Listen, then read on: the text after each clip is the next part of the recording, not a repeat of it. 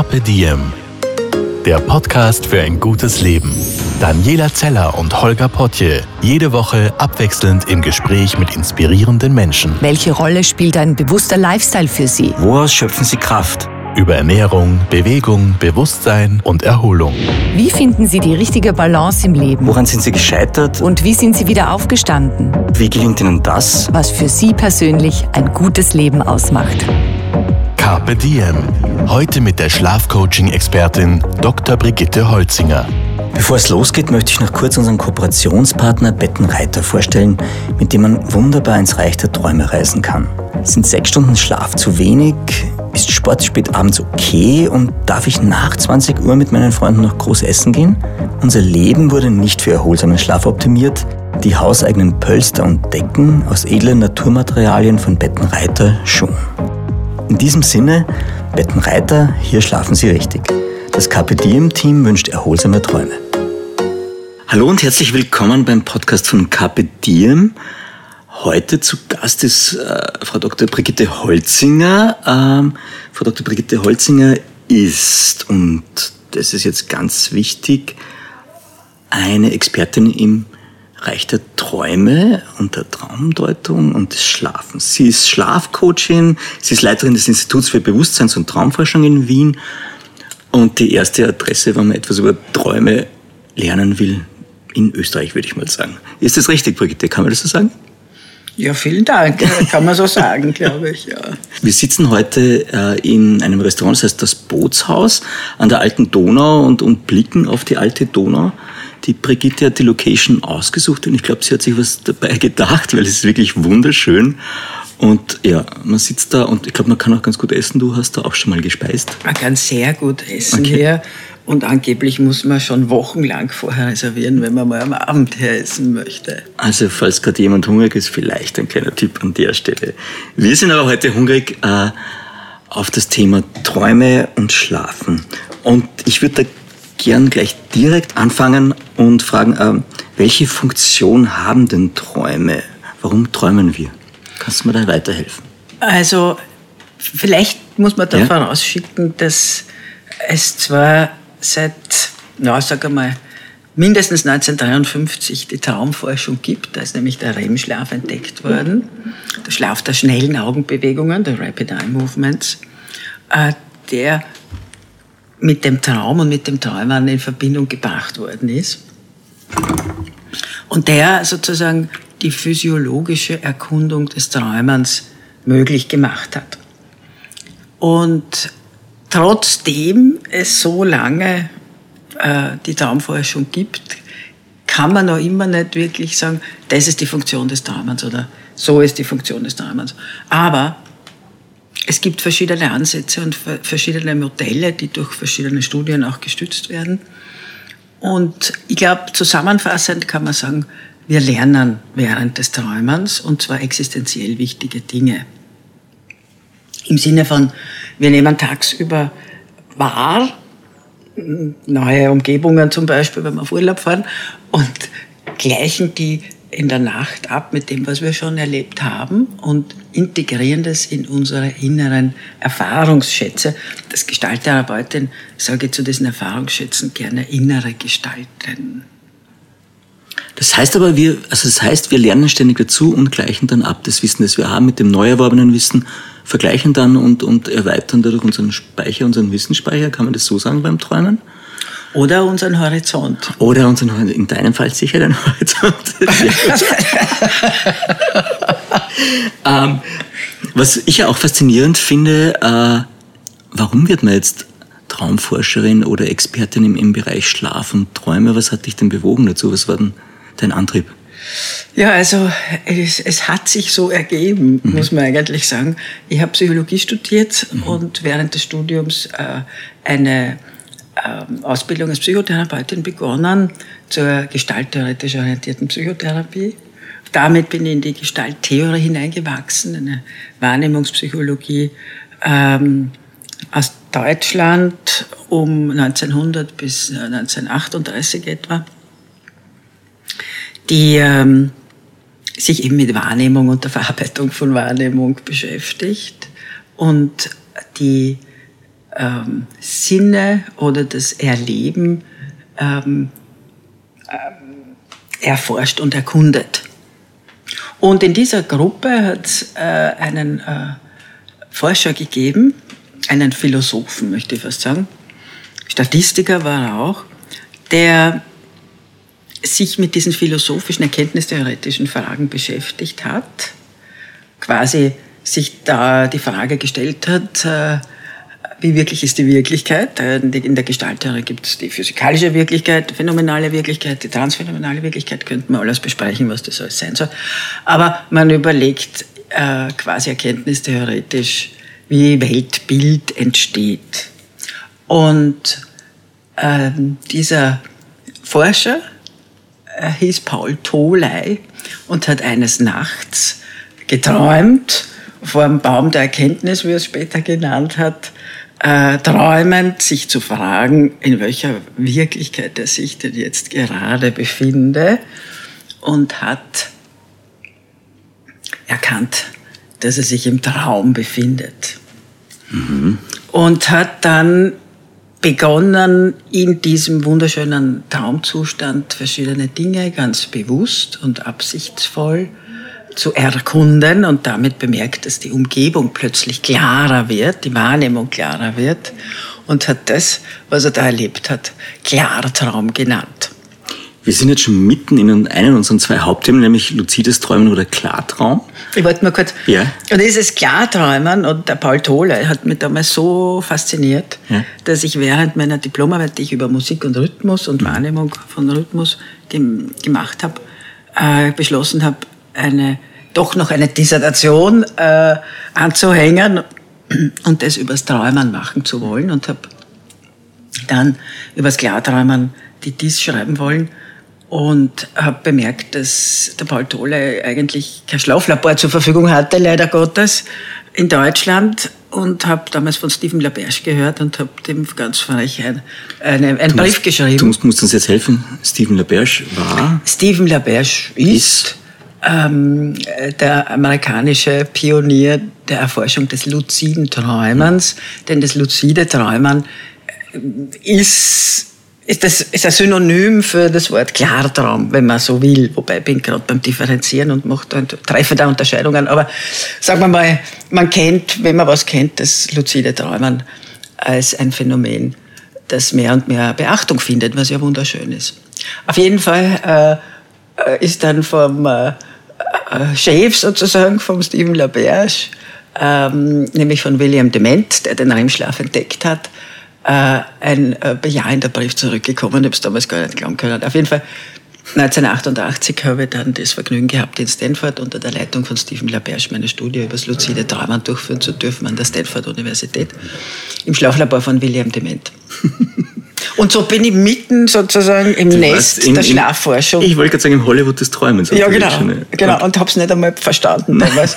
Aber es hat sich dann daraus ergeben, nach langem, dass ich dann, dies habe ich Gott sei Dank fertig gebracht, etc. Und äh, wollte da, der habe dann nicht gewusst, wenn in Amerika bleiben oder nach Österreich zurück. Es ist dann so gekommen, dass ich in Österreich geblieben bin und hier begonnen habe, was zu versuchen, diese Forschungen weiterzuführen und dachte, ich muss das äh, in die Schlafforschung einbetten und bin so äh, und auch mit Glück sozusagen zum Gründungsmitglied der Österreichischen Gesellschaft für Schlafmedizin geworden. Mhm. Und daraus hat sich dann sozusagen eins nach dem anderen ergeben. Mhm. Also es war keine Karriereentscheidung, es hat, äh, es hat sich für mich entschieden und bin sehr froh darüber, aber es hat natürlich schon auch einige Opfer gekostet das zu machen, so auf die Art, ne? Also keinen orthodoxen Weg zu gehen. Ja, ja. Ich habe mir jetzt noch ein paar Fakten zum Thema Schlafen und Träume rausgesucht, was mich auch überrascht hat. Also Du hast mich vorher schon korrigiert im Vorgespräch. Wir verbringen ein Drittel unserer Lebenszeit schlafend. Sind dann am Ende des Tages so mindestens um die 25 Jahre, aber nicht mehr. Und sechs Jahre davon wiederum träumend. Da kommen wir dann auf mehr als 100.000 Träume in dieser Zeit. Weil pro Nacht haben wir so drei bis fünf Träume.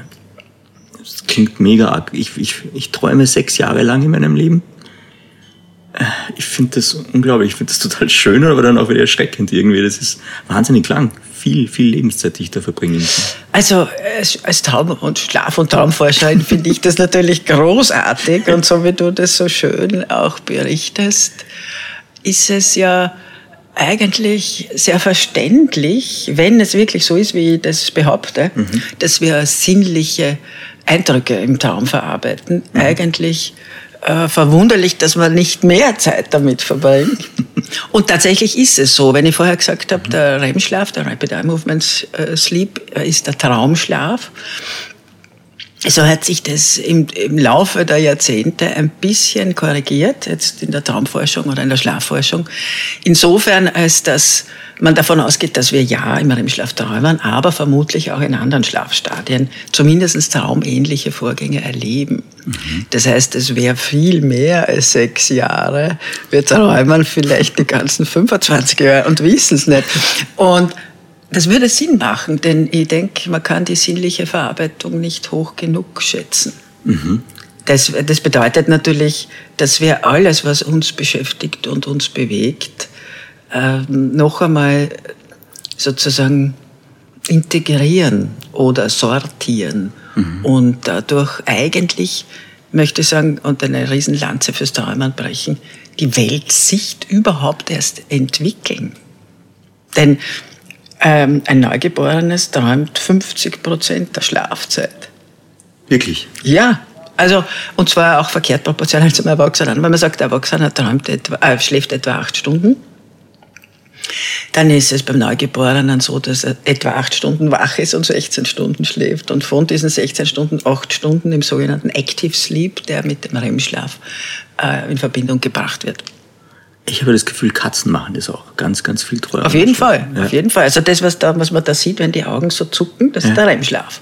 Weißt bei den Katzen, bei den Hunden, bei den Säugetieren und so weiter. Weißt du auch, was Katzen und Hunde träumen hast? Gibt es da Studien dazu oder nur nebenbei? Ich habe einmal Konrad die, die Ehre gehabt, am Konrad-Lorenz-Institut einen Forschungsauftrag zu erfüllen. Und da war die Frage von Rupert Riedl, ob ich nicht herausfinden könnte. Kurze Erklärung, Rupert Riedl? Rupert Riedl war einer der äh, weil wir sagen, bekanntesten, größten Verhaltensforscher, äh, ja, ich sage jetzt mal der Welt, auf jeden Fall Österreichs, der es erreicht hat, dass das Konrad-Lorenz-Institut in Altenberg überhaupt existiert. Denn er hat, es ist ihm zu Ehren aufgrund einer seiner Vorlesungen ähm, eine Stiftung äh, gegründet worden, die, von der dieses Konrad-Lorenz-Institut lebt. Und äh, es ging um epistemologische Erkenntnistheorie basierend auf Evolution. Also es geht um Erkenntnistheorie darüber, was Konrad Lorenz begonnen hat. Und äh, Konrad Lorenz hat die Verhaltensforschung begonnen und damit die äh, darwinsche äh, Evolutionslehre vorangetrieben. Und um diese Evolutionslehre geht es auch äh, im Konrad-Lorenz-Institut. Und du solltest die Studie machen zum Thema? Ob Tiere träumen können. Ah. Wie Tiere schlafen und ob man feststellen kann, ob Tiere träumen können. Denn man findet ja bei allen Säugetieren REM-Schlaf und eben auch eine ähnliche Abfolge von Schlafstadien, wobei äh, manche kürzer, manche länger schlafen oder mehr schlafen dürfen, können. Nicht? Der Löwe schläft äh, am besten, behaupte ich jetzt. jetzt haben wir auf jeden Fall schon was gelernt. Und ähm, ja, Löwen schlafen besser. Löwen schlafen besser, ja. Und überall, wo auch immer sie wollen. Also, ja. ähm, Während zum Beispiel ein Pferd ja meistens im Stehen und nur drei Stunden schläft, mhm. nicht? Weil es ja auf und davon laufen können muss. Ne? Ja, Wahnsinn. Zum Beispiel. Ja.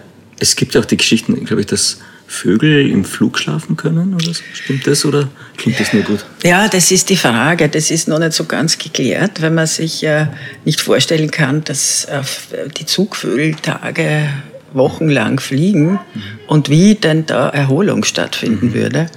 Da gibt es aus der Tierforschung, Tierschlafforschung, äh, den Begriff des lokalen Schlafs. Man stellt sich vor, dass Teile des Hirns mal schlafen und sich das abwechselt und dann wieder ein anderer Teil des Gehirns. Okay. Aber ähm, es ist jetzt noch nicht so ganz klar bei den Zugvögeln, wie das wirklich ja. abläuft. Okay. Aber bei Katzen und Hunden, die träumen, ich muss immer wieder auf den Punkt kommen, weil ich glaube, du kannst so viel erzählen, dass wir viel zu lang würden werden. Und ich habe noch tausend Fragen. Ja. Also Katzen und Hunde träumen und weiß man, was sie träumen? Katzen und Hunde befinden sich im REM-Schlaf und äh, man geht davon aus, dass sie träumen und äh, man weiß es natürlich nicht, aber man kann spekulieren, dass sie eben auch von äh, der Welt träumen, die sie tagsüber wahrnehmen. Mhm. Also von wie man Maus fängt oder so in der Art, irgendwas, vermutlich. Also im selben Prozesse, wie es bei uns sind, Dinge verarbeiten, die da im Alltag begegnen, praktisch in der Welt begegnen. Das kann man nur vermuten, mhm. nicht, dass die Spekulation. Mhm. Ich habe das damals so gelöst, dass sich die Verhaltensforscher, also einige Verhaltensforscher, äh, brieflich kontaktiert habe und ich habe sogar Antworten bekommen und die schönste Antwort, die Frage war, ob Tiere träumen könnten. Und die schönste Antwort war von der Jane Goodall, die geschrieben hat, das wäre die Frage, wäre falsch gestellt. Man müsste fragen, warum Tiere nicht träumen können sollten. Mhm. Schön, sehr schön. Ich lass mir jetzt auch gleich wieder was widerlegen oder bestätigen, was ich noch kurz recherchiert habe. Und zwar es sollen ja einige wissenschaftliche Entdeckungen und Kunstwerke angeblich auf Eingebungen während des Träumens zurückführbar sein. Ich habe mir aufgeschrieben, die Struktur des Periodensystems wurde erträumt von Dmitri Mendeleev angeblich und ähm, eine bestimmte Funktion bei der modernen Nähmaschine von Elias Howe. Stimmt? Und der Beatles-Song Yesterday ist auch im Traum entstanden. Würdest du das, kannst du das bestätigen oder würdest du sagen, unmöglich? Also es gibt diese Anekdoten und mhm. ich kann mir das sehr gut vorstellen. Warum? Eine Lanze brechen für das Träumen wieder als kreatives Pool, in dem ähm, Zusammenhänge hergestellt werden können von Dingen, die uns wahrscheinlich beschäftigen.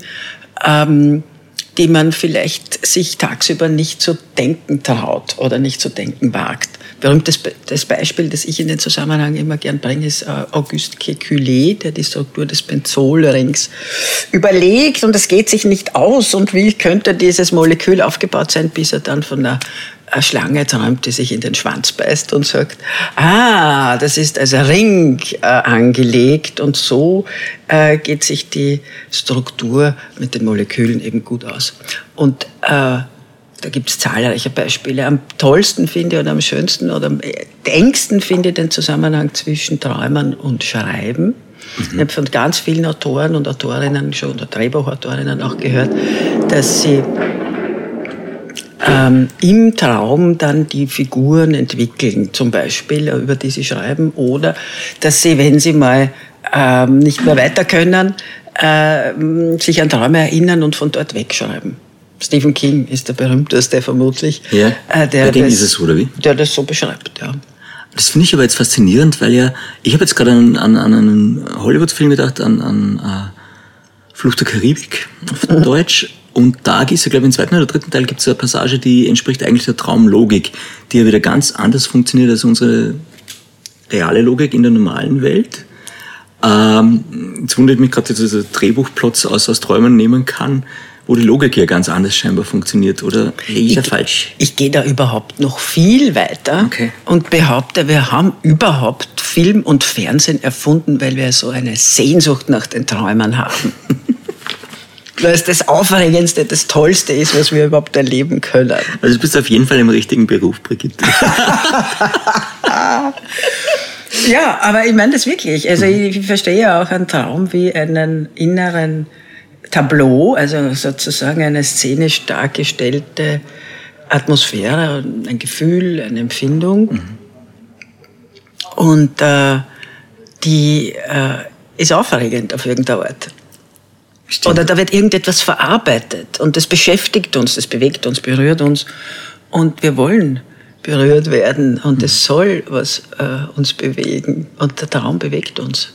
Absolut. Und insofern ähm, glaube ich, behaupte ich, dass Film und Fernsehen überhaupt entwickelt worden sind, weil die Leute zu wenig träumen heutzutage. Interessanter Zugang auf jeden Fall. ich habe mir notiert, ähm, Sigmund Freud, Traumdeutung, damals entwickelt. Und, und was, was, was ist denn noch haltbar von seinen Theorien heute, wenn man so ein Update machen würde von den Ideen, die er hatte zum Traum, wenn man sich heute nach, nach einigen Jahrzehnten doch anschaut wieder und sagt, hat sich da was weiterentwickelt, wurde viel bestätigt oder dementiert? Also Sigmund Freud hat auf jeden Fall die Tür und Tor geöffnet überhaupt dafür, dass man äh, Träume wieder ernster genommen hat. Und ich glaube, diese, wie soll man sagen, Schlaf- und Traumrevolution, die daraus sich entwickelt hat, kann man nicht hoch genug äh, schätzen.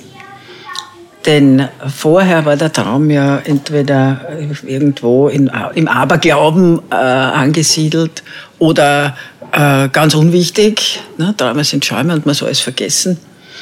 Und äh, Sigmund Freud hat das äh, thematisiert, den Traum als etwas, einen wesentlichen seelischen Vorgang beschrieben, der äh, die Via Regia, der, der Königsweg zum Unbewussten, ist und uns Aufschluss über uns selbst gibt. Und ich glaube, das ist das Wichtigste und Großartigste, was er da äh, damit erreicht hat, geschafft hat. Ich glaube allerdings auch unabsichtlich. Wieso? Naja, er war, auf der, er war glaube ich, auf der Suche nach äh, äh, seelischen Vorgängern und als Psychiater, Neurologe wollte er Menschen helfen, schätze ich mal. Ne? Und verstehen, wollte Menschen verstehen und wollte diese seelischen Vorgänge beschreiben können. Und das, da hat er eben den Traum gefunden als äh, die bildhafte Darstellung von dem, was jemanden bewegt. Ich glaube, das war damals schon so. Er hat allerdings einige Theorien formuliert, die ähm, ja spannend sind im Lichte der heutigen Traumforschung oder Schlafforschung jetzt wenig bestätigt worden sind, einiges mehr. Also ganz sicher ist geblieben, dass der Traum aufgrund von Tagesresten zustande kommt. So wie wir es gerade beschrieben haben, sinnliche Eindrücke mhm. am Tag bewirken dann, was man dann des Nächtens träumt. Mhm. Und bei Freud war der Tagesrest ein Detail. Okay. Für ihn war der Traum in erster Linie eine Form der Wunscherfüllung. Das, glaube ich, wird heute anders gesehen. Also es können natürlich schon auch Wünsche erfüllt werden, aber es ist klarer geworden aufgrund der Hirnforschung, wenn man die Areale kennt, die im REM-Schlaf jedenfalls aktiv sind, dass der Traum durch Gefühle gespeist wird. Also wieder was, was die Gestalttherapie bestätigt. Nicht?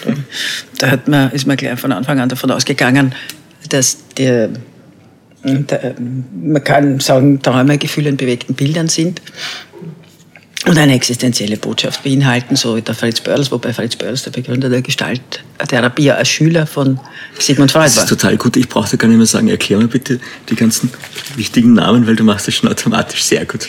Wir lernen live dazu. Ja, entschuldige, aber jetzt, ja, ja. wir wollten eigentlich über Sigmund Freud ja. reden und die Psychoanalyse. Und äh, ja, also es gibt ganz viele Beschreibungen, wie Traumarbeit funktioniert. Und im Grunde, äh, glaube ich, ist die Basis der Traumarbeit oder wie man also Träume sich nähert, ähm, nach wie vor auf diesen ersten Schritten von Sigmund Freud basierend. Er war praktisch so, der, hat die Pforten geöffnet. Auf jeden Fall, auf jeden Fall. Ich habe eine ganze Menge kleine Fragen zum Thema Träume an dich jetzt. Erstens, ähm, was heißt es eigentlich, wenn sich Träume wiederholen? Immer wieder, drei, viermal vorkommen in einer Woche oder in zwei Wochen. Gibt, heißt das irgendwas oder kann man dazu was sagen? Man kann natürlich spekulieren und äh, im englischen Sprachraum die Recurrent Dreams, also die mhm. immer wieder auftretenden Träume, würden bedeuten, dass da ein Thema jemanden immer wieder beschäftigt. Aus welchem Grund auch immer. Mhm. Wir gehen ja davon aus, dass nur der Träumer oder die Träumerin selbst erkennen kann, womit sich der Traum beschäftigt, auch wenn die Traumthemen ähnlich sein mögen. Ähm, und das kann jetzt sein, dass da was Ungelöstes ist oder was gelöst werden will oder etwas erkannt werden möchte. Ja, weil das kann auch sein, dass äh, man immer wieder in einer Situation ist, wo man diese Unterstützung dieses Traumes zum Beispiel braucht. Mhm. Beispiel, ich kenne ganz viele Leute, die ein Leben lang immer wieder davon träumen, wieder und wieder bei der Mathe-Matura zu sitzen. Das stimmt.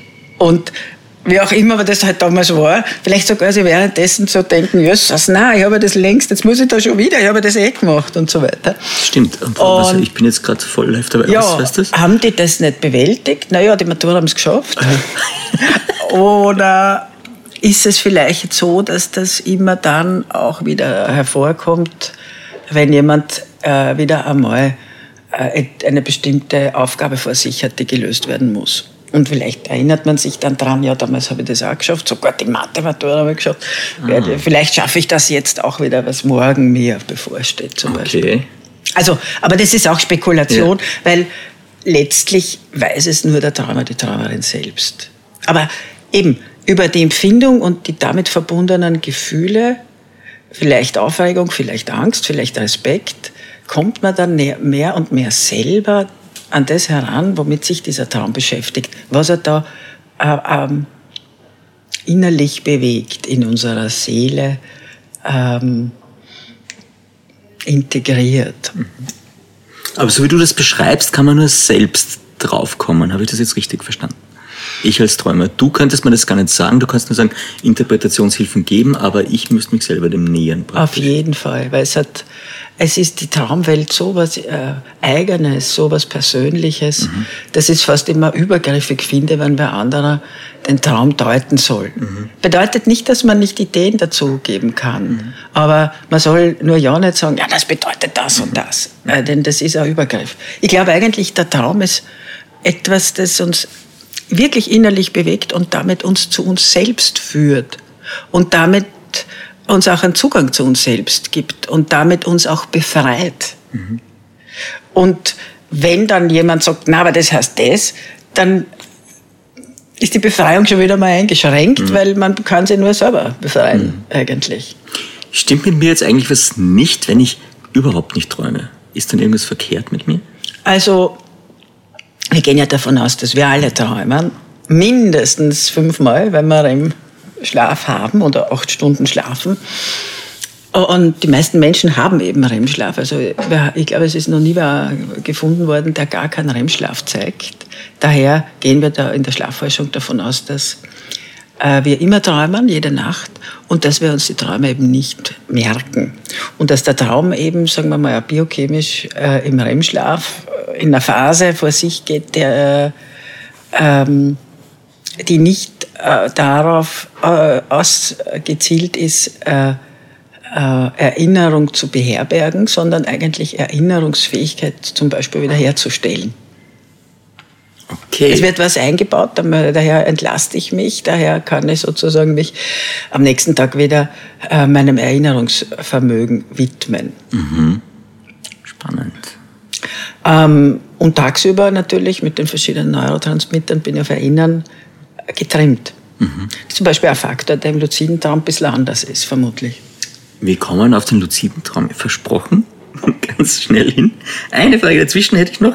Äh, träumen Männer und Frauen eigentlich unterschiedlich? Gibt es da Forschungsergebnisse? Träumen Männer mehr von so Dingen und Frauen wieder von anderen? Ja, es gibt ein paar äh, Forschungsansätze. Wir haben selbst mal bei einer Umfrage danach gesucht. Der Unterschied, der bei unserer Umfrage rausgekommen ist, dass die Frauen sagen, sie träumen mehr in Blau und die Männer mehr in Grün. In Farbtönen. Also, okay. was auch immer das bedeuten soll. Aber es gibt ein paar so Ansätze, wo man gefunden hat, dass die Frauen mehr von sozialen äh, Ereignissen träumen, also von Familie und Beziehung und die Männer mehr vom Berufsleben und mehr Aggression und mehr Sex mhm. im Traum hätten. Wobei, ich würde das sind ältere Studien, ich würde das unbedingt relativieren wollen, weil äh, wir träumen, was uns wichtig ist. Ja. Und wenn ich als Hausfrau zu Hause bin, dann sind mir die Beziehungen und der Haushalt wichtig, vermutlich. Und wenn ich aber auch als Frau berufstätig bin, dann wird mir wahrscheinlich auch, auch äh, wichtig sein, was ich tagsüber im Beruf erlebe. Also so Frage meine äh, Arbeitskollegin war, die ich dir, an dich weiterleiten soll. Warum kann ich mich an Albträume erinnern, an gute Träume aber nicht? Ähm, es gibt so die These, dass der Traum von starken Gefühlen gespeist ist, vor allem von Angst. Und das habe ich vorher kurz mhm. angedeutet mit Hirnarealen. Da geht es ums limbische System in erster Linie und dort wieder um den Mandelkern äh, von dem man glaubt, also von dem man annimmt, dass der halt mit äh, akkurat Angst äh, viel zu tun hat wobei man Angst auch äh, positiv verstehen muss, im Sinne von, ich habe vor was Respekt oder äh, brauche den Respekt auch, um mich zum Beispiel auf, auf, Schularbeit vorzubereiten oder den nächsten Tag vorzubereiten, weil sonst wäre es mir ja egal, würde ich also nichts lernen. Also als Motivator.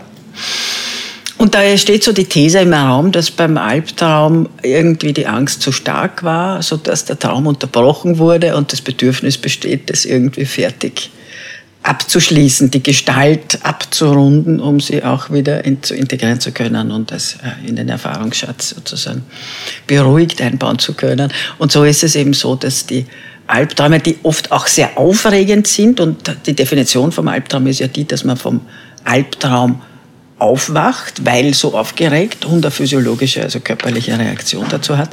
Und daher, wenn man direkt daraus aufwacht, erinnert man den Albtraum oft sehr detailreich. Warum vergeht die Zeit beim Träumen schneller als in der Realität? Ich meine, stimmt das überhaupt? Aber gefühlt ist es ja manchmal so. Ähm, man hat, glaube ich, überhaupt einen ganz anderen Zeitsinn im Traum. Mhm. Und das Spannende dabei ist, dass äh, man da ja, manche berichten oder manches Mal kommt es so vor, dass man den Eindruck hat, man erlebt Jahrzehnte, Jahrhunderte in einem Traum. Äh, hat man allerdings einen Klartraum, dann ist die Zeiteinschätzung genauso wie im Wachzustand. Spannend beim ja, Klartraum? Ja, das ist sehr spannend, ja. Habt ihr schon noch eine Erklärung dafür gefunden, warum das möglicherweise so ist? Oder? Naja, im Klartraum kommen äh, Wachelemente, die mit Denken zu tun haben äh, in den Traum direkt herein, die uns geläufig und selbstverständlich sind im mhm. Wachzustand, die man im Traum eben eher weniger erlebt. Okay. Und da scheint eben die Zeitempfindung mit dazu zu kommen.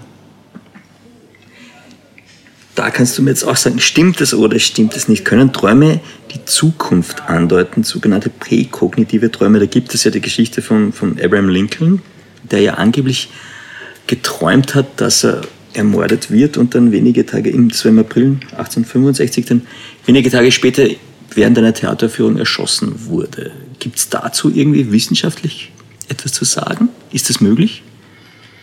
Zukunft andeutende Träume? Ähm, die Traumforschung äh, hat ganz viele Facetten, unter anderem auch eine parapsychologische.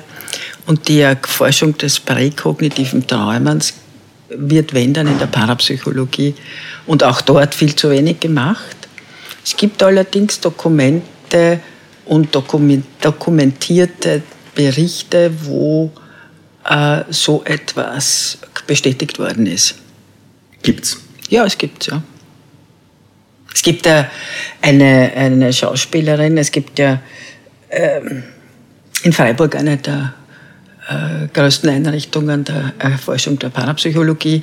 Allerdings ist leider Gottes auch diese Einrichtung mehr und mehr dem Mainstream mhm. ähm, entgegengekommen, leider Gottes im Laufe der Jahrzehnte. Aber ursprünglich war dort wiederum eine Stiftung an äh, Bender, der diese Einrichtung äh, gegründet hat und der mit der Stiftung äh, die parapsychologische Forschung unterstützen wollte. Und da gibt es, glaube ich, in den 60er oder 70er Jahren Berichte von einer Schauspielerin, die, äh, sagt sie, viele präkognitive Träume erlebt hat.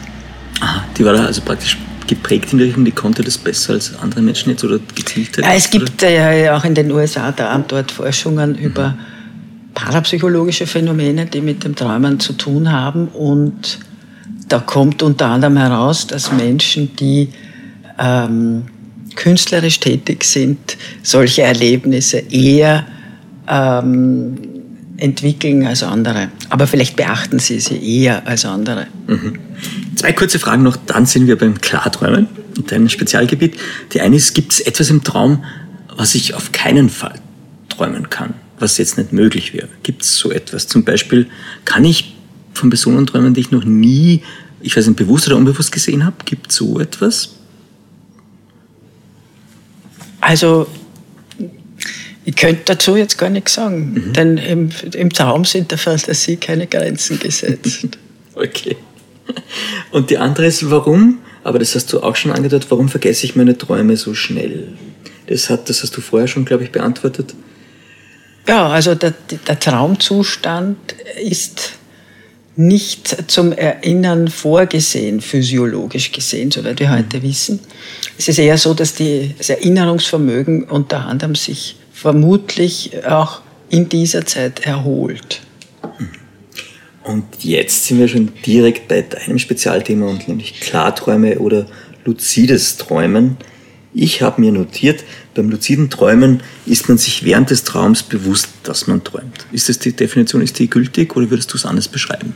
Was ist luzides Träumen? Also äh, diese Definition äh, ist zurzeit die, ähm, die das luzide Träumen beschreibt.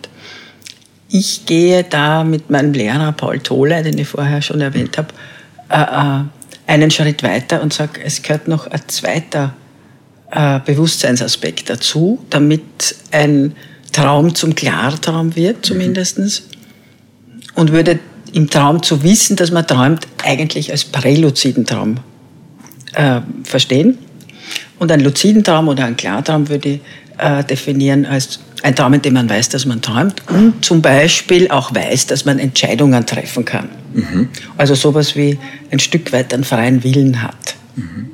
Oder dass man weiß, man kann sich erinnern, dass man im Bett liegt zum Beispiel und eigentlich schläft. Mhm. Oder zum Beispiel, man weiß, warum man das jetzt träumt. Mhm. Warum misst man dem Klarträumen jetzt so eine Bedeutung zu? Das kannst du uns jetzt sicher erklären. Und kann ich das auch lernen? Also warum sind die wichtig, die Klarträume, und bedeutend, deiner Meinung nach? Also ähm, es ist das Klarträumen ein Phänomen, das die Menschheit vermutlich schon immer gekonnt hat. Und wenn man einem Kind sagt, äh, du Traum kannst erkennen, dass du träumst und dann kannst du was machen, dann macht das Kind das sofort. Jetzt muss ich gleich einhaken, das stimmt tatsächlich. Äh, warum ist es bei Kindern noch eher möglich als bei Erwachsenen? Warum geht das verloren im Laufe des Älterwerdens? Also auch da gibt es eine Studie von einer Studentin von mir, die, finde ich, sehr aufschlussreich war, die untersucht hat, äh, wann Kinder Träume zum Beispiel von Geschichten oder auch äh, Fernsehsendungen unterscheiden können oder ob sie das schon von Anfang an können oder lernen müssen. Es schaut so aus, dass ein Kind das lernt, beginnend ab etwa dem zweiten Lebensjahr und das voll ausgebildet hat mit dem sechsten Lebensjahr, fünften Lebensjahr.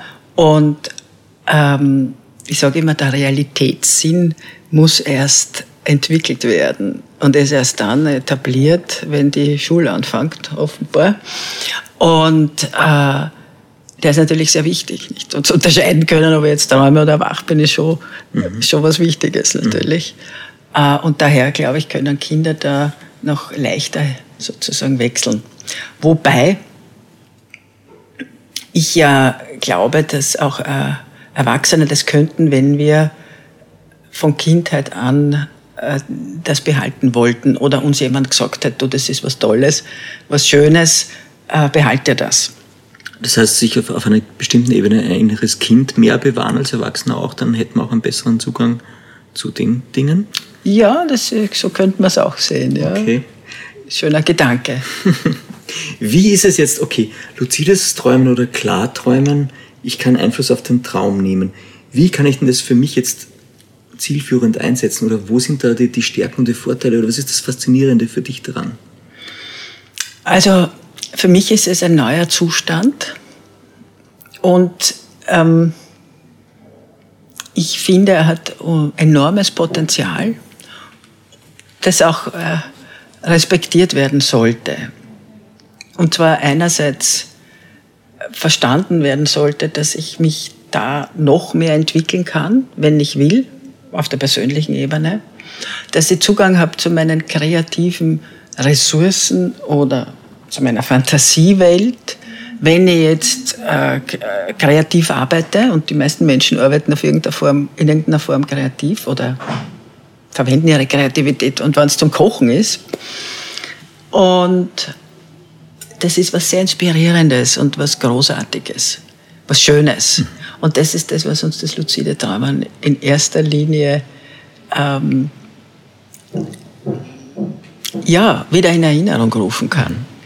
Ich möchte sagen, das Wichtigste ist, dass man pures Glück erleben kann.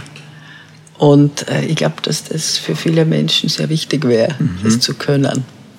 Da sind wir aber auch beim Punkt, kann ich das jetzt lernen? Gibt es da also vielleicht so eine kleine Anleitungsfibel, Tipps für uns? Wie kann ich mich dem nähern oder, oder kann es jeder lernen? Kann man das lernen, luzides Träumen? Klar Soweit wir wissen, kann das jeder lernen. Und wichtig ist mal überhaupt so in der Hinsicht, wie wir vorher gerade geredet haben, ähm, umdenken zu lernen. Denn wir haben ja gelernt, Träume sind Schäume und völlig unwichtig. Und Gott sei Dank lernt die jetzige Generation oder die vorherige Generation das nicht mehr so. Und ich glaube, dass damit wirklich Individualität auch entwickelt wird und dass das einen politischen Grund hatte, warum uns gesagt worden ist, dass das unwichtig ist. Nicht? Also mhm. wenn ich jemanden sozusagen sein Innerstes streitig mache und sage, das ist egal, folge mir, was, was ich sage, ist wichtig, äh, dann ist er ein äh, besserer Untertan oder besser steuerbar als jemand, dem man sagt, was in dir sich abspielt, ist wichtig, nimm das ernst und mhm. beschäftige dich damit und entwickle das. Mhm. Also insofern glaube ich, ist der, ist der, hat der Klartraum oder der Traum an sich äh, eine starke politische Komponente. Spannend, okay. Und da gilt es für uns eins, die wir so nicht äh, aufgewachsen sind, umdenken zu lernen und sich auch vorstellen zu lernen, wie das sein könnte, dass man im Traum erkennt, dass man träumt, dass man sich im Traumzustand befindet. Ganz wichtig ist erst einmal, dass man es überhaupt glaubt. Ja. Und dann ist auch nochmal wichtig, sich, aus meiner Sicht, sich damit zu beschäftigen, will ich das überhaupt? Hm? Mhm. Weil manche würden vielleicht sagen, na ja, aber der Traum ist von sich aus so wichtig, soll man da überhaupt erkennen, dass man träumt? Und wir stehen am Anfang dieser Forschung. Mhm. Äh, zum Beispiel hat der, ich würde jetzt sagen, der Klartraum etwas Psychedelisches, aber er hat auf jeden Fall etwas, das den Horizont erweitern kann.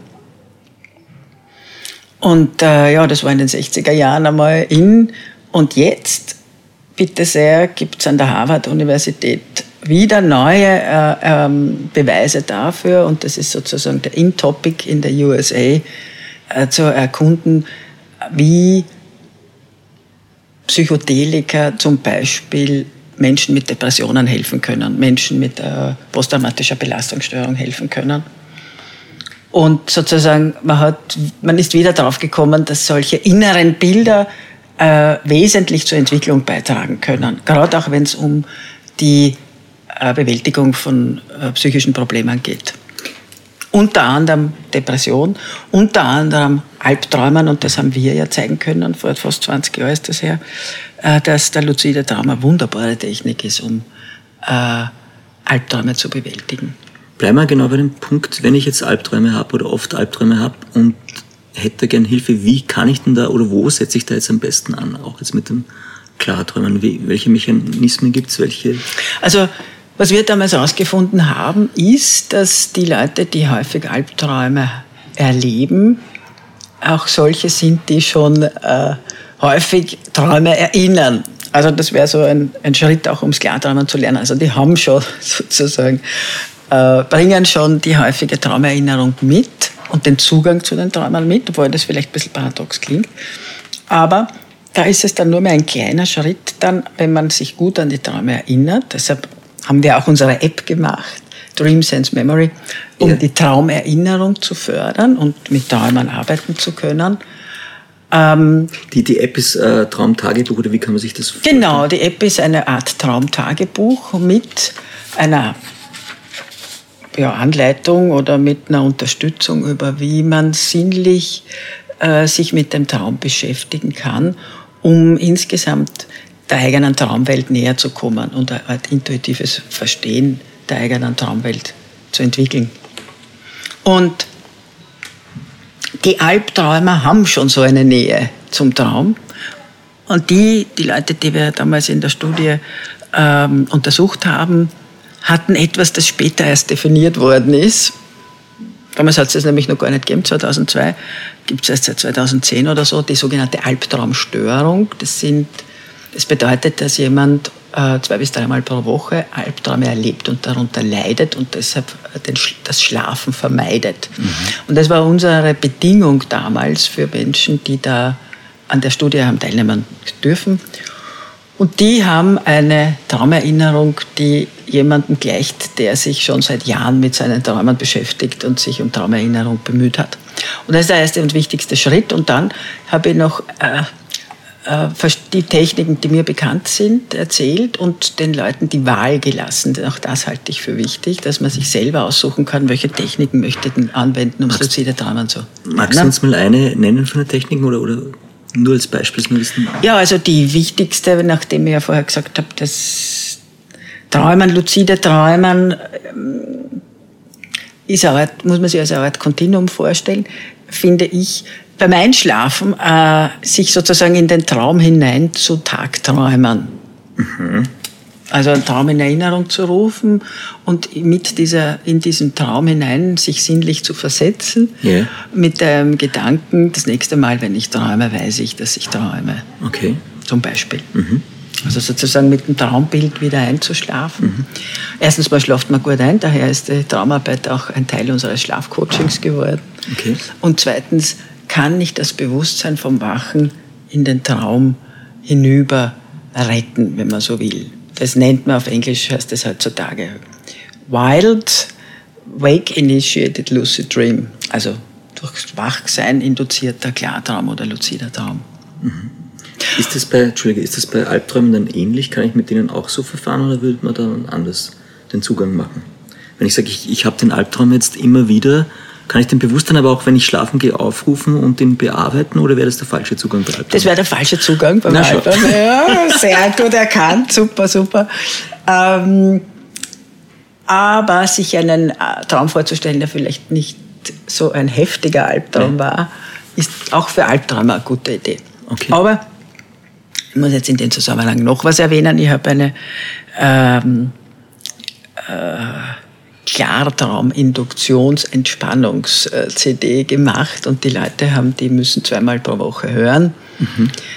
Und die war sehr effektiv. Also wenn die Traumerinnerung äh, gut da ist äh, und man die, diese Entspannung äh, sich wirklich anhört, zweimal in der Woche, dann ist die Wahrscheinlichkeit sehr groß, dass man einen Klartraum entwickelt. Mhm. Die basiert auf einem Text von Stephen LaBerge, dem Pionier der Luzidtraumforschung in den USA und äh, habe damals Glück gehabt, weil damals in Los Angeles ähm, diese m, Musik sind Gitarrenloops mit einem ähm, Gitarristen, der früher bei Frank Zappa gespielt hat, aufnehmen habe dürfen. Der, das, der hat das damals gemacht für mich und also insofern ist das eine ganz spezielle CD geworden und ähm, leitet die Leute sehr gut an. Mhm.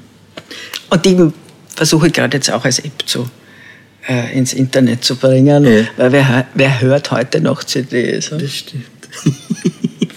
Du musst streamen auf Spotify und Co. dann, ja. Das ja, stimmt, das ja. stimmt. Du musst das ja alles lernen, selber, wie das geht. Ja. ist eh gut, da bleibt man dann fit. Oder? Ja. Weil ich davon träume. Ja. Genau. Äh, was mir jetzt aufgefallen ist, und es kann aber auch total daneben liegen, mit dem, was du gesagt hast beim, beim luziden Träumen oder Klarträumen, und der Technik des Visualisierens, wie sie Spitzensportler machen. Ja. Gibt es da einen Zusammenhang? Natürlich. Ist es dasselbe? Nein, das luzide Träumen oder Klarträumen hat der Daniel Erlach, ein Kollege von mir, sogar nachweislich als äh, Technik des mentalen Trainings die Bewegungsabläufe verbessert äh, beschrieben. Mhm. Okay, also das heißt eigentlich. Also das geht auch auf Paul Tolle zurück. Ja. Der, äh, Paul Tolle war ein Sportwissenschaftler und mhm. der, äh, ich habe ihn zwar nie gesehen, aber er hat ihm erzählt, dass er als 50-Jähriger am Skateboard im Handstand bergab fährt. Ah, wirklich jetzt? Ja, ich glaube schon. Ja, ich glaube, er hat sich öfter verletzt allerdings. Aber Nein, aber er war Sportler, hat sich super gern bewegt und er hat immer mhm. vom Raumlagegefühl gesprochen, das durch das luzide Träumen oder die Bewegungsabläufe im luziden Träumen äh, entwickelt wird mhm. oder verbessert wird. Also Beim Skifahren zum Beispiel, ne? Ja, ja, genau. Also wirklich einprägen die Strecke, die gehen es tausendmal durch. Also wenn ich jetzt mit Spitzensportlern rede und dann, wenn es darauf ankommt, können sie das abrufen.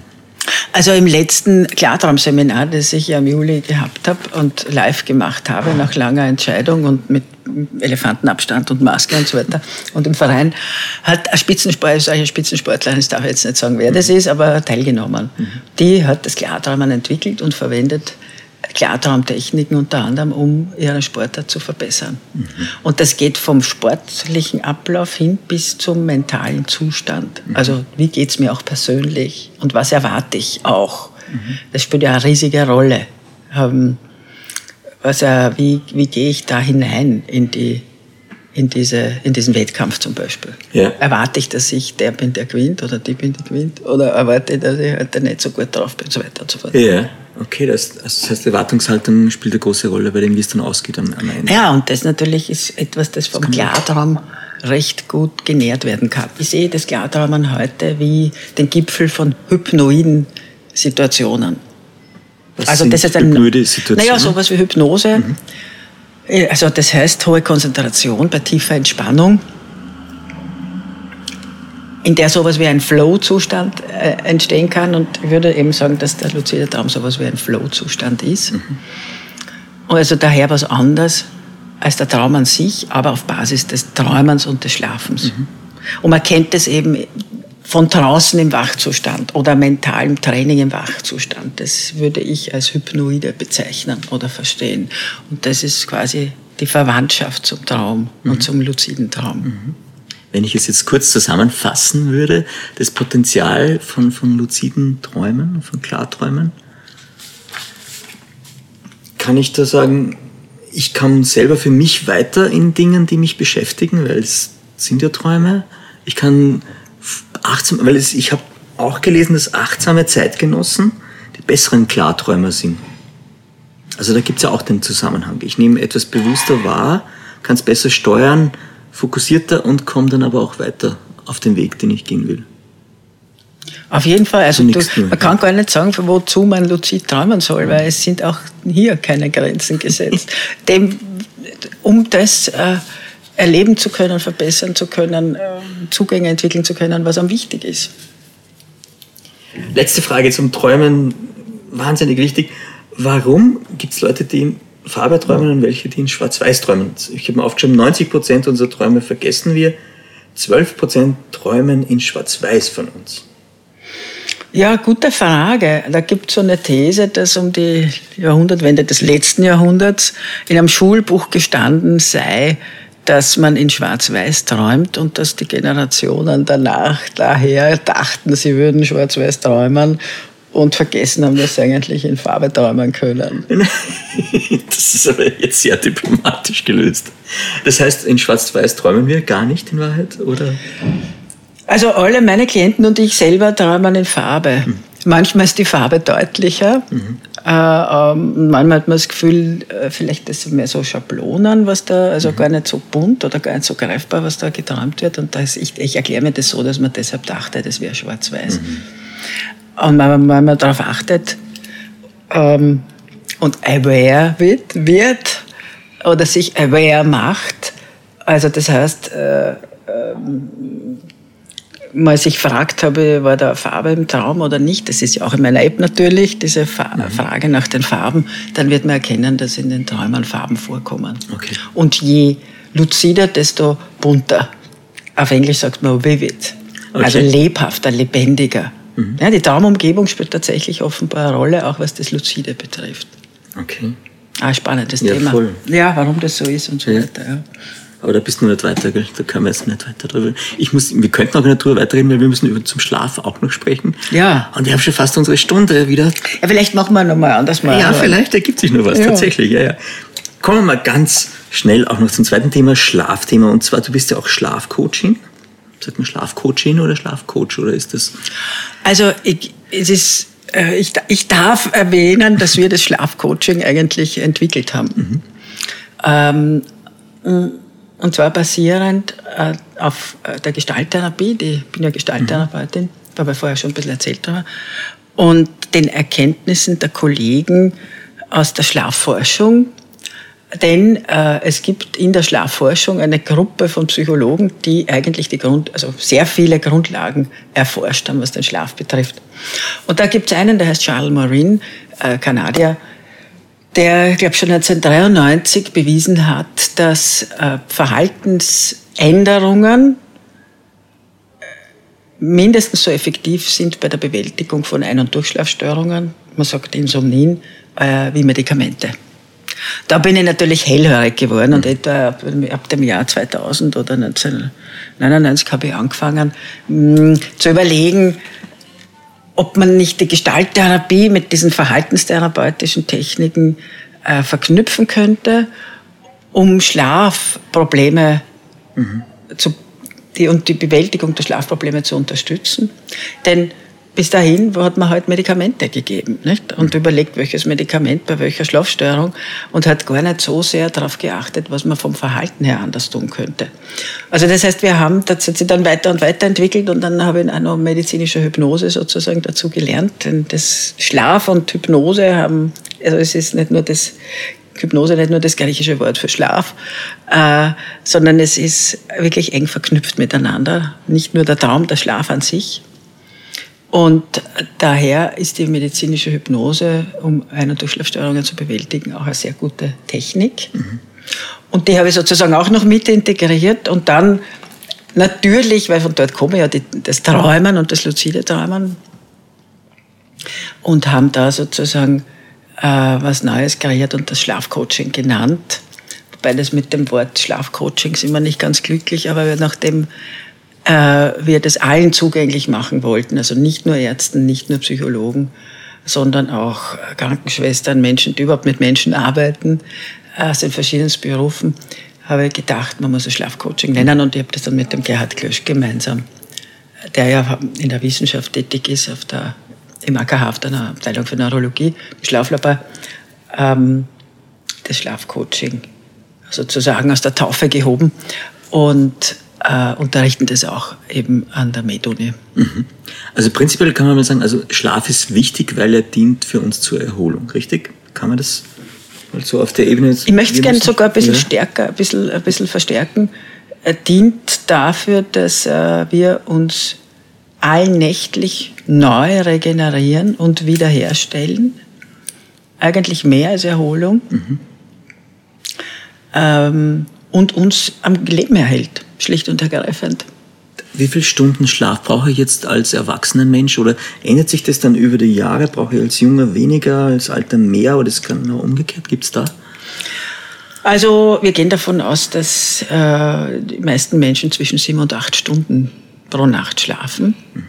Ich sage das in den Seminaren, die ich ja auch äh, unterrichte immer extra dazu, denn ganz viele Leute schlafen eigentlich nur fünf, sechs Stunden. Und früher hat es ja geheißen, alles sei normal, Kurzschläfer, Langschläfer.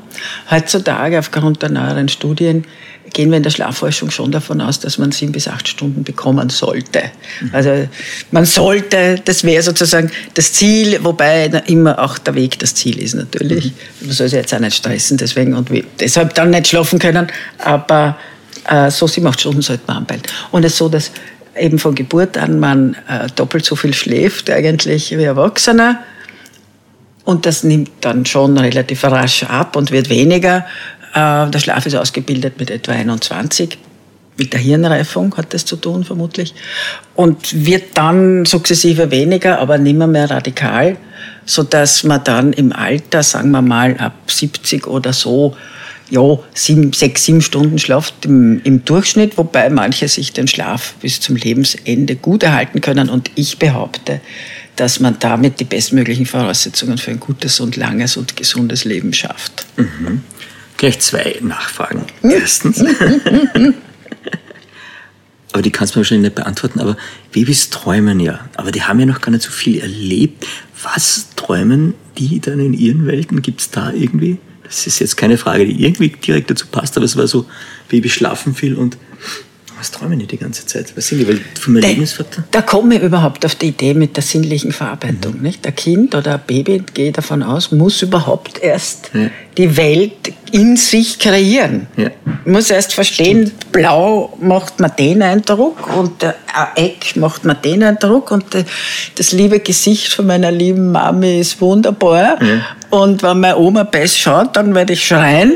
und wenn ich Hunger habe, äh, dann kann ich mich ausdrücken, etc. etc. Ja. Sinnliche Verarbeitung. Und die Schlafforschung spricht von Hirnreifung. Okay. Also das heißt Ausformung von Neuronen und Vernetzung. So mhm. kann man sich das vorstellen. Was ist dran an dem Gerücht, dass der beste Schlaf der vor Mitternacht ist? Kann man das so sagen oder stimmt das überhaupt nicht?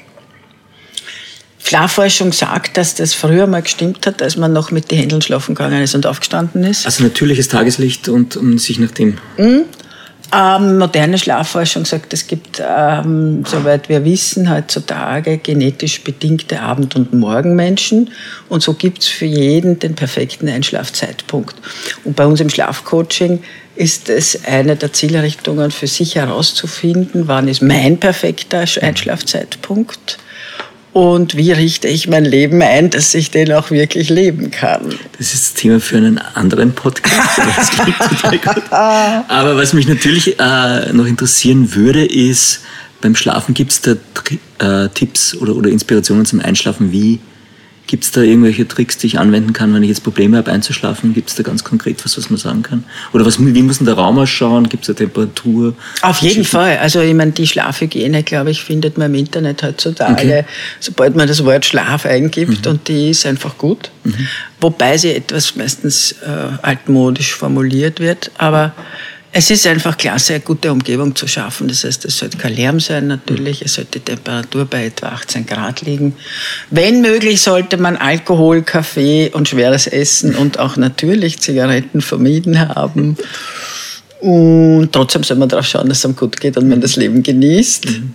Auf jeden Fall. Also das habe jetzt ich dazu gesagt, mhm. steht nicht in der Schlafhygiene drin. Aber das finde ich für eine der wesentlichen Voraussetzungen, dass man gut schlafen kann, natürlich. Ich sage immer, wer, ähm, wenn man auf sich schaut, schaut man auf seinen Schlaf. Mhm. Also wenn man so auch von der Ernährung etc., Sport ganz wichtig, mhm.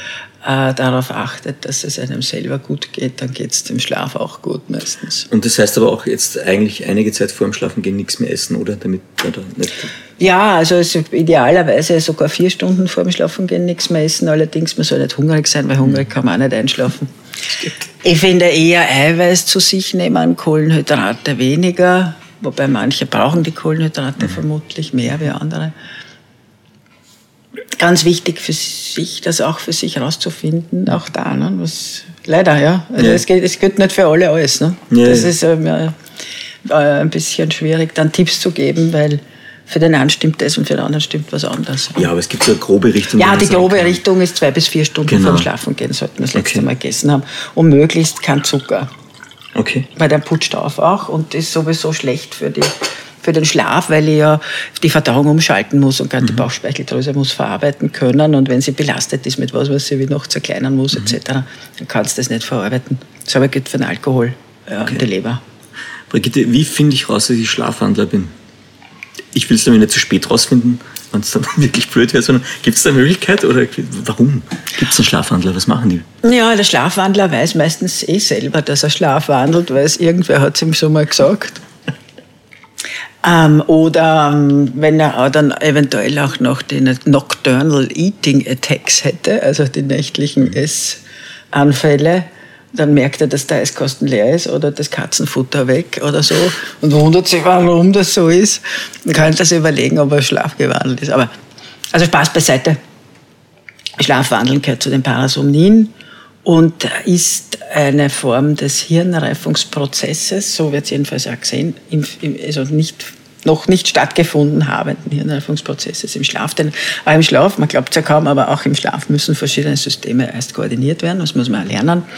Also auch die Regeneration muss gelernt werden und daher äh, tritt das Schlafwandeln bei Kindern und Jugendlichen am häufigsten auf und Erwachsene haben das eigentlich eher selten. Mhm. Und ja, gescheitesten oder am ehesten findet man es heraus, indem man den Partner fragt. Ob irgendwas komisch war heute in der Nacht. Sehr gut. Wer herumgegeistert ist oder so. Sehr praktischer Zugang. Ich habe zum Schluss noch ein paar Fragen, die das Leben stellt an dich. Und zwar die eine ist, was macht denn für dich ein gutes Leben aus? Was braucht es? Ähm, das ist eine sehr gute Frage. Also ich würde spontan sagen, es braucht Genuss, Sinn und Entwicklung. Okay, klingt gut. Und damit auch Freude und Glück und das Verstehen, dass man nicht allein ist auf der Welt, sondern sich in einem Feld befindet und die anderen ungefähr genauso wichtig sind wie man selber. Und die Natur und die Tiere und überhaupt. Gibt es ein tägliches Ritual, das du pflegst? Also wenn ich äh, die Möglichkeit habe, dann äh, bleibe ich in der Früh kurz nochmal liegen. Beziehungsweise, wenn ich die Möglichkeit habe, dann wache ich äh, möglichst vorm Weckerläuten auf, bleib dann noch kurz liegen und frage mich, was ich geträumt habe. Mhm. Und heutzutage tatsächlich äh, schreibe ich das dann auch in meine neue App.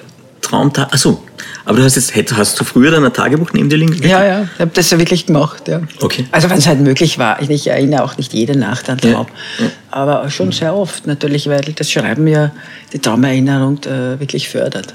Also das Schreiben und das Träumen hat wirklich einen Konnex irgendwie. Wie genau, weiß ich auch noch nicht, aber das Schreiben hilft sehr, auch, auch dem Träumen. Mhm. Gibt es ein Zitat oder Sprichwort, das dich schon länger begleitet, das du interessant findest? Mm, also, ich bin mir nicht sicher, ob ich es wörtlich erinnere, aber da gibt es etwas, das äh, äh, ich von Herzen bejahen kann und viel schöner formuliert ist, als ich das jemals hätte können, vermutlich von Hermann Hesse. Ähm, und ich glaube, es geht in etwa so, er sagt, man träumt nichts, was einen nichts angeht. Mhm. Ja, schön. Hast du einen Lieblingsfilm zum Thema Träumen? Fällt mir jetzt gerade ein. Gibt es irgendwas, wo du sagen wenn mich das Thema Träumen interessiert, dann hat da Hollywood oder wie auch immer ein paar ganz gute Filme. Gibt es einen, den du immer wieder mal anschaust? Ja, ja. also die, als erstes fallen mir die Klassiker ein, natürlich. Äh, ich glaube, das war Wilde Erdbeeren. Mhm. Und Wilde Vertigo. Erdbeeren ist jetzt Ingmar Bergmann, glaube ja, ich. Ja, genau, genau. Und ich glaube, Vertigo ist Hitchcock. Vertigo ist Hitchcock, ja. Und äh, vor allem, ja genau, das ist wahrscheinlich die schönste Traumszene und erhellendste Traumszene, weil, äh, glaube ich, äh, wenn ich mich richtig erinnere, von Salvador Dali entworfen in Spellbound. Hm. Äh, glaube auch. Äh, da haben wir einen Hitchcock-Fan. Hitchcock. Nein, eigentlich nicht unbedingt der Hitchcock-Fan. Ist nur diese, weil der, diese Filme, weil da der Traum drinnen ja. vorkommt. Ja. Und weil gerade dieser Spellbound, äh, finde den Traum wunderbar äh, wiedergibt. Oder das Träumen wunderbar wiedergibt. Da haben wir jetzt auch gleich einen Kinotipp an alle Hörer in dem Moment. Aber es gibt natürlich auch, äh, also ich habe ja mal habe mal einen Film über Schlaf gemacht mit mhm. einer Freundin, ein Doku, und dann wollte ich lang Filme über Träume machen und, oder einen, Film, einen schönen Film über Traum machen. Leider bisher nicht gelungen, vielleicht gelingt es ja mal.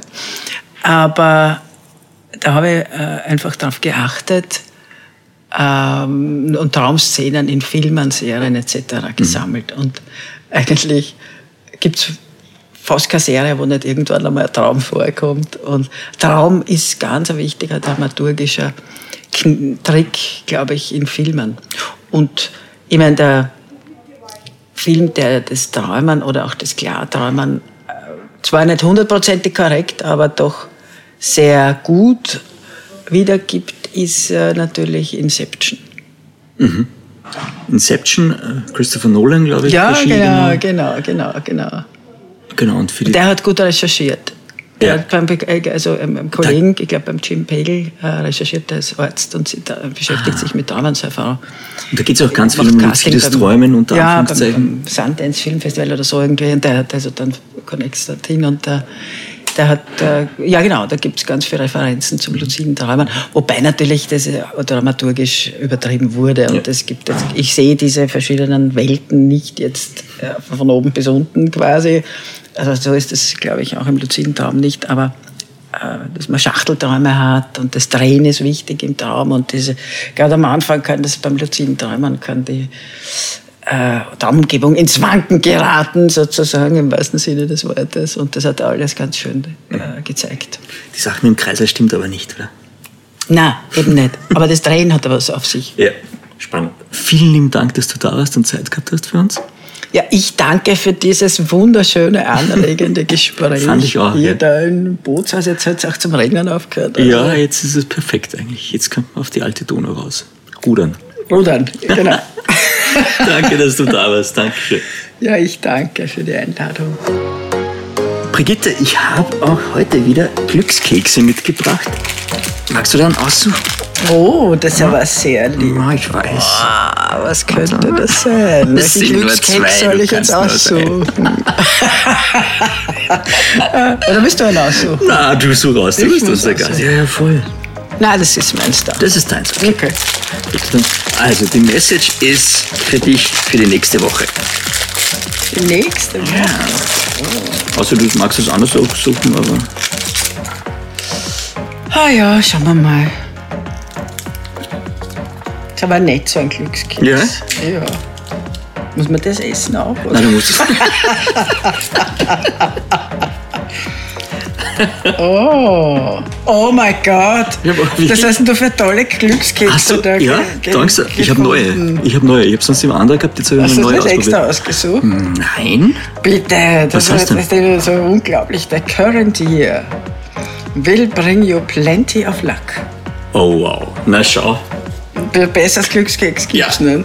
Voll gut. Das laufende Jahr wird Ihnen viel Glück bringen. Schau. Juhu. Sehr gut, sehr gut, sehr gut. Bettenreiter, Polsterreiter, Österreiter. Wer's regional erzeugt, macht alle heiter. Jetzt Handwerk höchster Güte. Decken und Pölster aus der hauseigenen Manufaktur in Österreich. Gleich auf Bettenreiter.at entdecken. Bettenreiter, hier liegen Sie richtig. Mehr von Carpe Diem gibt es auf Soundcloud, iTunes, Google Play oder Spotify. Jetzt abonnieren und liken. Das Carpe Diem Magazin erscheint alle zwei Monate. Besucht auch unsere Social Media Portale auf Facebook, Instagram und YouTube und unsere Website carpediem.live. Carpe Diem, der Podcast für ein gutes Leben. Wenn euch der Carpe Diem Podcast gefallen hat, dann schenkt ihm 5 Sterne bei Apple Podcasts. Wir freuen uns über eure Kommentare und sind direkt über podcast.carpediem.live erreichbar. Nächste Woche Daniela Zeller im Gespräch mit der österreichischen Dirigentin Nazanin Agakani.